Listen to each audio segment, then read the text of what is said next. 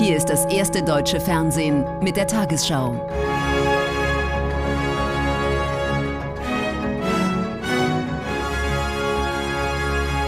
Heute im Studio Thorsten Schröder. Guten Abend, meine Damen und Herren. Ich begrüße Sie zur Tagesschau. In München steht die diesjährige Sicherheitskonferenz ganz im Zeichen des russischen Kriegs gegen die Ukraine. Politiker und Experten aus knapp 100 Staaten beraten bis Sonntag über die militärische Sicherheitslage. Zu Beginn forderte der ukrainische Präsident Zelensky per Video erneut Waffenlieferungen und mahnte mehr Tempo an. Unterstützung bekam er unter anderem von Bundeskanzler Scholz und vom französischen Präsidenten Macron. Es sind Bilder, die das ganze Leid des Krieges gegen die Ukraine dokumentieren.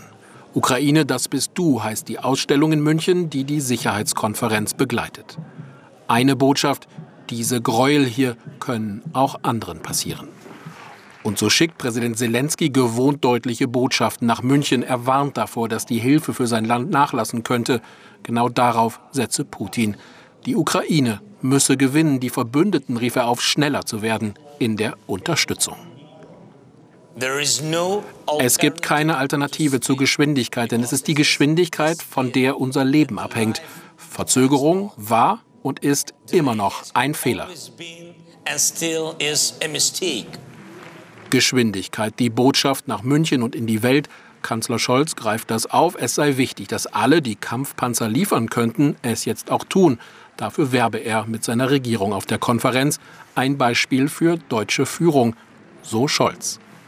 Was Deutschland beitragen kann, um unseren Partnern diese Entscheidung zu erleichtern, das werden wir tun. Etwa indem wir ukrainische Soldaten hier in Deutschland ausbilden oder bei Nachschub und Logistik unterstützen. Die Botschaft an die NATO-Partner, Deutschland will dauerhaft 2 Prozent der Wirtschaftsleistung für Verteidigung ausgeben. Ob jetzt im nächsten Jahr oder im Querschnitt der nächsten drei bis vier Jahre ist dann zweitrangig. Aber das Commitment, das Signal muss unmissverständlich sein. Übrigens nicht nur an die Partner, auch an die Bundeswehr.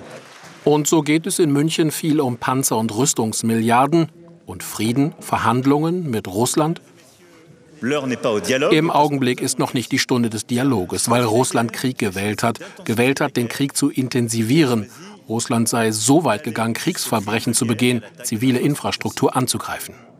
In München gibt es viele Treffen, aber nicht mit Russland, das bewusst nicht eingeladen wurde. Tina Hassel beobachtet für uns die Sicherheitskonferenz. Welche Eindrücke nehmen Sie vom ersten Tag mit? Nun, für den Kanzler, der ja lange selber als Zauderer kritisiert wurde, dürfte es eine neue Erfahrung sein, dass er plötzlich zu denen gehört, die treiben. Kanzler Scholz hatte deutlich gemacht, dass die Partner, die Panzer ankündigen, nun auch liefern sollen.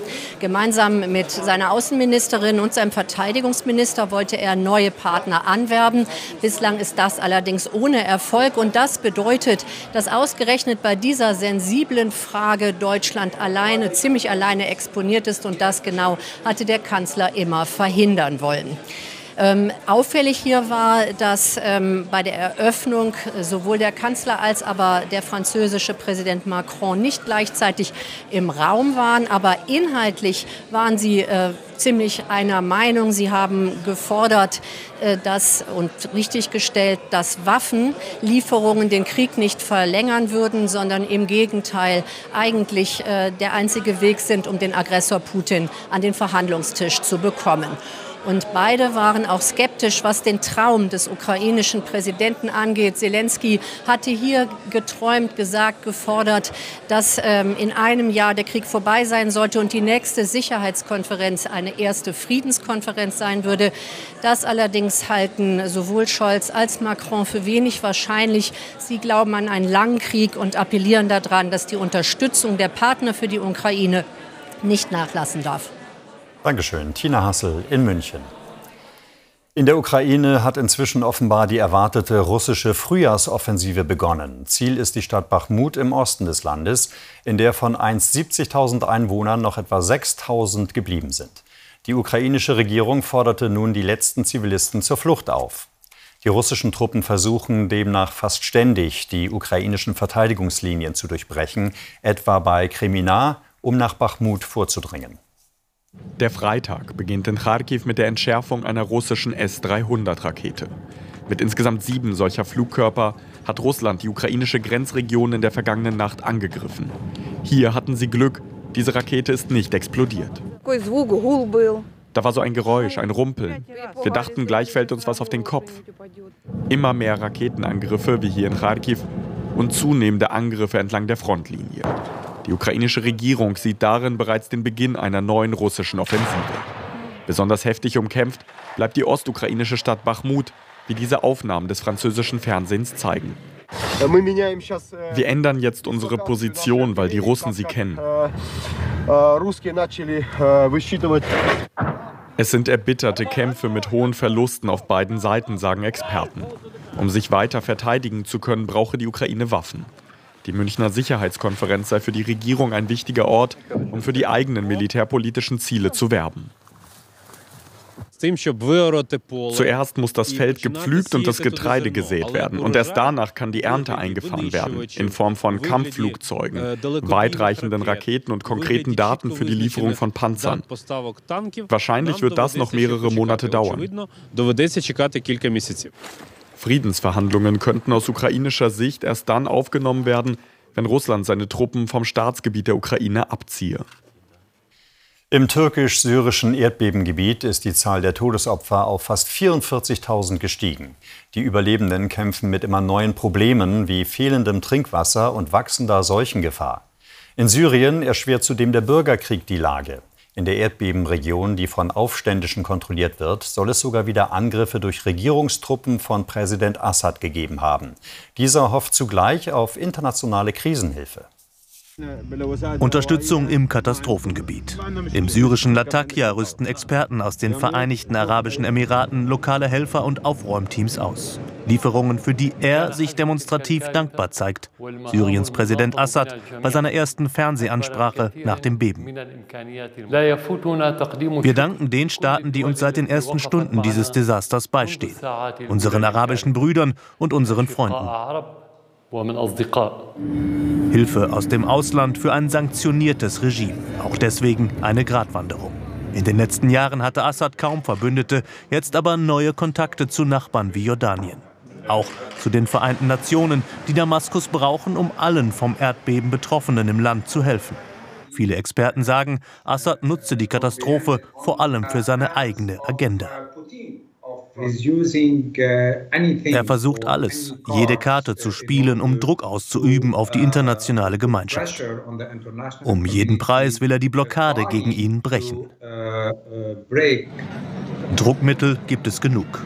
In der Türkei und Europa wächst die Sorge vor neuen Fluchtbewegungen. Und inmitten schleppender Hilfslieferungen geht jetzt offenbar auch der Bürgerkrieg in Syrien weiter. In der Nacht soll es erstmals seit dem Beben zu Gefechten zwischen Aufständischen und Regierung gekommen sein, meldet die syrische Beobachtungsstelle für Menschenrechte. Assads Truppen hätten das Feuer eröffnet. Gähnende Leere auf deutschen Flughäfen. Ein Warnstreik der Gewerkschaft Verdi hat heute die meisten großen Airports lahmgelegt. An den Drehkreuzen Frankfurt am Main und München sowie fünf weiteren Flughäfen ging so gut wie nichts mehr. Schätzungen zufolge waren etwa 300.000 Passagiere betroffen. Mit den Arbeitsniederlegungen will Verdi Druck machen im Tarifkonflikt des öffentlichen Dienstes. Demonstrierende statt Reisende. Abflughalle Airport Frankfurt. Am größten deutschen Flughafen fallen heute sämtliche Passagierflüge aus. Auch in Hamburg keine Starts oder Landungen. Ebenso in Bremen, Hannover, Stuttgart, Dortmund und München. Mit den Warnstreiks legen Verdi und der Beamtenbund nahezu den kompletten deutschen Luftverkehr lahm. Verdi fordert für die Beschäftigten Lohnerhöhungen von 10,5 Prozent, mindestens aber 500 Euro mehr. Wir sind zurzeit nicht in der Situation, dass ausreichend Personal da ist. Sie konnten gestern hören, dass Airlines ihre Flüge bereits zusammengestrichen haben für den Sommer 23. 2023. Ähnliches wird uns ähm, noch weiter begegnen. Und deswegen müssen wir unbedingt bei der Verbesserung der Einkommensbedingungen jetzt was tun. Passagiermaschinen bleiben am Boden. Hilfsflüge ins Erdbebengebiet sind von den Arbeitsniederlegungen ausgenommen. Kritik am Ausmaß der Streiks kommt von der Arbeitgeberseite. Wir sehen eher darin einen Generalstreik gegen den deutschen Luftverkehr, gegen die deutsche Volkswirtschaft, gegenüber die vielen Menschen, die reisen wollen. insofern, das Maß eines äh, Warnstreikes ist weit überschritten. Und insofern kann ich wirklich nur sagen, das hat mit fairer Tarifpolitik so nichts mehr zu tun. Mittwoch kommender Woche beginnt die nächste Runde der Tarifverhandlungen. Der Streik soll um Mitternacht enden. Ein Polizeieinsatz in Trier ist in der Nacht in massive Gewalt gegen die Einsatzkräfte umgeschlagen. Die Beamten waren wegen einer Körperverletzung zu einer Diskothek gerufen worden. Im Verlauf des Einsatzes hätten etwa 40 Menschen die zahlenmäßig unterlegenen Polizisten angegriffen, teilte ein Sprecher heute mit. Fünf Beamte seien verletzt worden. Bundesinnenministerin Faeser wertete den Angriff als rohe Gewalt, die mit aller Härte geahndet werden müsse. Aufräumen am Morgen danach. Vor dieser Diskothek in Trier war es in der Nacht zu dem Angriff gekommen. Mit einem Einkaufswagen, mit Glasflaschen und Holzstangen habe eine Gruppe von etwa 40 Personen Polizisten angegriffen. Sodass die Kollegen wirklich in einer Situation waren, wo sie sich in Notwehr dann zur Wehr setzen mussten, um dort nicht äh, größere Schäden, Verletzungen oder Schlimmeres erleiden zu müssen. Deshalb habe ein Polizist Warnschüsse in die Luft abgegeben, um sein Leben und das der Kollegen zu schützen. Daraufhin seien die meisten Angreifer geflohen. Der rheinland-pfälzische Innenminister verurteilt die Tat.